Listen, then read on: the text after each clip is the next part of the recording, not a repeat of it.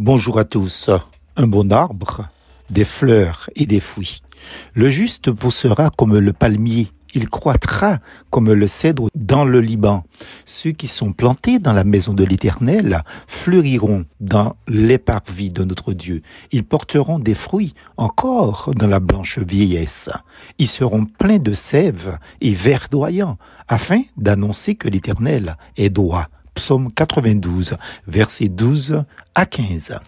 Les Écritures, parole de Dieu, donc la Bible, texte inspiré, utilisent souvent l'arbre comme figure de l'homme, surtout dans le langage imagé de l'ancienne alliance. Le Seigneur Jésus lui-même s'y adonne à plusieurs occasions. Entre autres images, le palmier illustre la fructification abondante et le cèdre évoque la tenue majestueuse. Comme un arbre qui s'enracine pour se nourrir, grandir, fleurir et porter du fruit, le disciple de Jésus-Christ se nourrit de la parole de Dieu. Il se fortifie par l'action du Saint-Esprit. Il s'empare des immenses richesses de la grâce de Dieu. Il s'enracine en son Sauveur, Christ. Il grandit dans la grâce et la connaissance du Seigneur Jésus-Christ. De Pierre, chapitre 3, verset 18. Les fleurs qui apparaissent témoignent que la sève circule, que la vie de Dieu prospère en lui. Il est utile à ceux qui le côtoient, tout comme les arbres apportent de l'oxygène aux hommes. Ainsi, le vrai disciple de Jésus-Christ vivifie son entourage proche et apporte la bonne santé à l'humanité qu'il observe et Après la floraison, le fruit qui en résulte est une preuve de la communion de l'homme avec son Seigneur. Jean chapitre 15, verset 5. Il atteste que le vrai chrétien possède véritablement la vie divine en lui.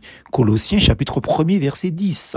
Comme le palmier produit du fruit en abondance pendant de longues années et comme le cèdre grand, majestueux reste toujours vert, le croyant peut jusqu'à la fin de sa vie honorer Dieu, annoncer que l'Éternel est droit. Il offre par Jésus-Christ un sacrifice de louange, c'est-à-dire le fruit des lèvres qui confessent son nom. Hébreu 13, verset 15. Il loue Dieu pour ce qu'il fait et l'adore pour ce qu'il est, en se révélant à l'homme comme le Dieu sauveur. Dieu désire ce témoignage visible d'adoration et de la louange. De tels disciples honorent Dieu en montrant dans leurs attitudes, paroles et actes le fruit de l'esprit avec ses neuf caractéristiques, c'est-à-dire l'amour, la joie, la paix, la patience, la bienveillance, la bonté, la fidélité, la douceur, la maîtrise de soi. Alléluia. Galates 5, verset 22. Fleurs et fruits sont naturels chez toute plante cultivée dans un environnement favorable, je le précise. Nous les porterons en étant enracinés et édifiés en Jésus-Christ et affermis surtout dans la foi. Colossiens chapitre 2 versets 6 et 7. Plus force en Jésus.